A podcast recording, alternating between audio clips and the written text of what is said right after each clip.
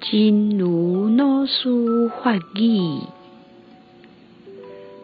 骨力造善，行向佛果。如果心里就是出生佛果的所在，我永远袂失去我的心理。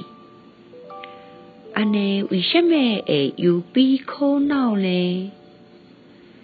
只要伫每一遍会坠落境界时阵，骨力去做善业，向顶悬行，到尾啊，一定会超过恶业，会对壁催土，甚至会当成就圆满的佛果。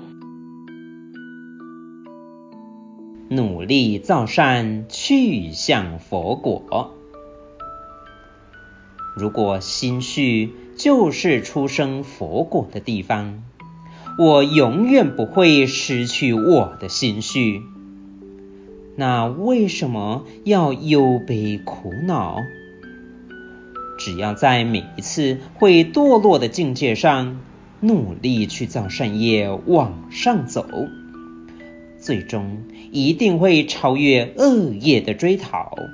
乃至成就圆满的佛果。希望新生四季发育第二一七则。